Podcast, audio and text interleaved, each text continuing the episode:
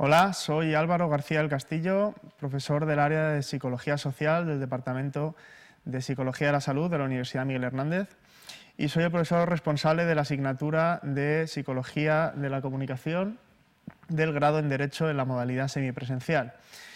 En esta presentación vamos a hacer precisamente eso, vamos a presentar lo que es la asignatura, un poco a nivel general, veremos cuáles son las diferentes redes sociales en las que podemos eh, manejarnos eh, a través de Internet, Veremos cuál es el interés de la asignatura enfocada en el marco eh, del grado en Derecho, cuáles serán los objetivos que pretendamos cubrir con la realización de esta asignatura, qué metodología seguiremos a la hora de impartir las lecciones magistrales y también de llevar a cabo las diferentes actividades a través de las redes sociales, Internet, etc. Veremos cuál es el temario de la asignatura, así como eh, qué metodología de evaluación vamos a seguir. Y por último, qué bibliografía de referencia podréis consultar en el caso de que lo necesitéis. Como ya sabréis de, otros cursos, hay una eh, página web general del grado en Derecho en la modalidad semipresencial, a través de la cual podéis acceder a, a, las diferentes asignaturas. En este caso, la dirección de mi asignatura es esa que tenéis ahí, umh1428sp.edu.umh.es y también sabéis que podéis eh, seguir las actualizaciones de la asignatura a través de la página de Twitter. En este caso la cuenta es arroba umh1428sp o psicomunicacionsp. Ahí iremos colgando diferentes eh, actualizaciones de material que se irá subiendo a la página web, así como mm, lecturas que puedan ser interesantes o información relevante para el seguimiento de la asignatura. ¿Por qué una asignatura de Psicología de la Comunicación en, eh, en, un grado, en este caso, como el de Derecho? Bueno, como pasa en, cualquiera, en muchas otras disciplinas, eh, la comunicación, en este caso, con otra, la relación con otro tipo de personas con las que estamos eh, teniendo contacto en nuestra práctica profesional hace necesaria que tengamos un adecuado conocimiento de cómo funciona el proceso de comunicación, dado que la comunicación en este caso es una herramienta fundamental para realizar un adecuado ejercicio profesional. Poder ser capaces de comunicarnos, como digo, de manera efectiva, ya sea con nuestros colaboradores, ya sea con nuestros compañeros o ya sea con nuestros clientes, va a ser lo que marque la diferencia entre tener un adecuado desempeño profesional o no. Por lo tanto, si conocemos el proceso y sabemos identificar las posibles barreras que puedan surgir en la comunicación, así como diferentes conflictos o problemáticas, y tenemos las herramientas necesarias para poder afrontarlas, como digo, pues estaremos más preparados para realizar esa comunicación de manera eficaz, ya que tan importante es saber qué decir como saber cómo decirlo. Por lo tanto, ¿cuál es el objetivo de la asignatura? Conocer, como digo, los conceptos básicos a nivel teórico que nos van a proporcionar el conocimiento para entender cómo funcionan los procesos de comunicación, sobre todo a nivel interpersonal, y dotar al alumnado de esas habilidades necesarias para poder hacer esa comunicación efectiva que decíamos antes, en el contexto eh, de su trabajo, en este caso en el contexto de derecho, dando especial importancia a los procesos de comunicación interindividual o interpersonal y los procesos de influencia social.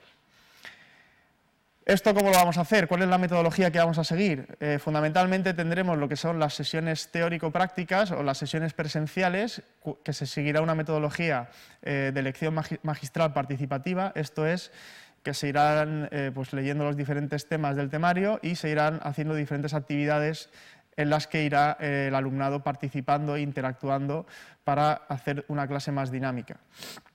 Además, esto se complementará con diferentes talleres o diferentes seminarios, casos prácticos o dinámicas de grupo que se podrán ir realizando en las sesiones, como digo, presenciales. Y además habrá otra parte del trabajo que se realizará eh, online a través del blog de la asignatura, de la plataforma virtual, que será trabajo autónomo por, parte del alumnado, por parte vuestra. Ahí se irán realizando diferentes eh, casos prácticos también, diferentes prácticas, diferentes actividades, como foros, como debates, etcétera, que se irán anunciando con la antelación eh, requerida. Dicho esto, este es el temario que vamos a ver en esta asignatura. Lógicamente, un primer tema de introducción a la psicología de la comunicación, donde se irán viendo qué elementos forman parte del proceso comunicativo y cómo se pueden abordar. Un segundo tema de comunicación no verbal, qué características tiene este tipo de, comunicación, por qué es importante y cuáles son las posibles diferencias con la comunicación verbal, que sería el tema siguiente, el tema 3. Tema 4 sería el tema de cognición social, donde veríamos un poco cómo procesamos la información que nos llega desde el exterior, los diferentes estímulos y cómo las vamos eh, incorporando en nuestra memoria. Luego veremos el tema 5, procesos de atribución social, que es cómo vemos las diferentes conductas que realizan las demás personas y qué explicación le damos a ese tipo de conductas. En el tema 6 hablaremos de prejuicios y estereotipos, cómo se crean los prejuicios, qué significan, cómo evolucionan, cómo se pueden intentar reducir.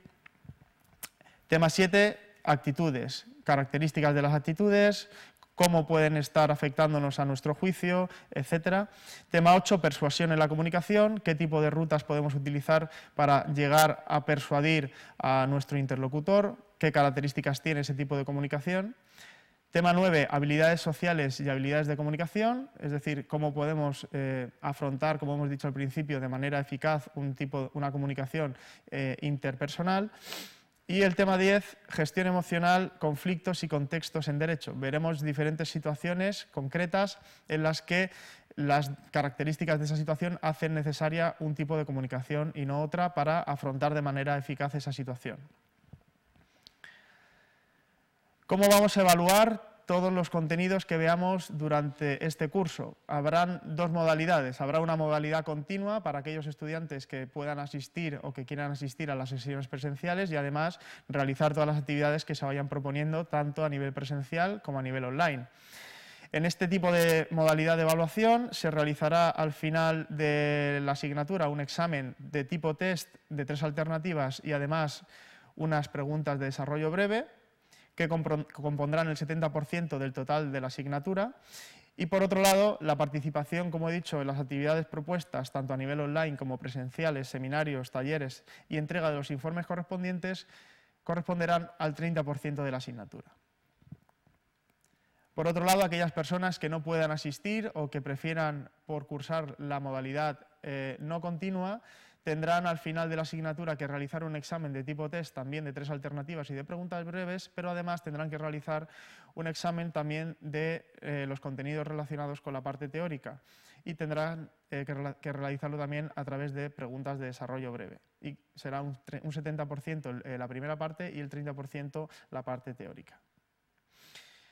Para ello, además del material con el que iremos eh, mm, desarrollando las sesiones presenciales, eh, además de los diferentes vídeos que se irán realizando de las sesiones presenciales, que se irán colgando en la página web de la asignatura, se irán colgando también materiales de lectura complementarios, mm, eh, artículos de opinión que puedan ser interesantes para complementar la información que vayamos viendo en clase, así como vídeos eh, fragmentos de vídeos o de documentales que puedan ser interesantes para complementar la información que veamos en, el temario. Además de todo eso, tenéis también bibliografía de referencia, si os hace falta podéis consultar esos dos manuales y a lo mejor en algunos capítulos yo iré haciendo eh, una referencia más concreta de algunos aspectos que veamos en esos temarios, perdón, en esos temas dentro del temario y que podréis también a su vez eh, consultarlo en esos manuales de referencia. Sin más, espero eh, conoceros a todos en las clases presenciales y que tengamos un buen desarrollo del curso.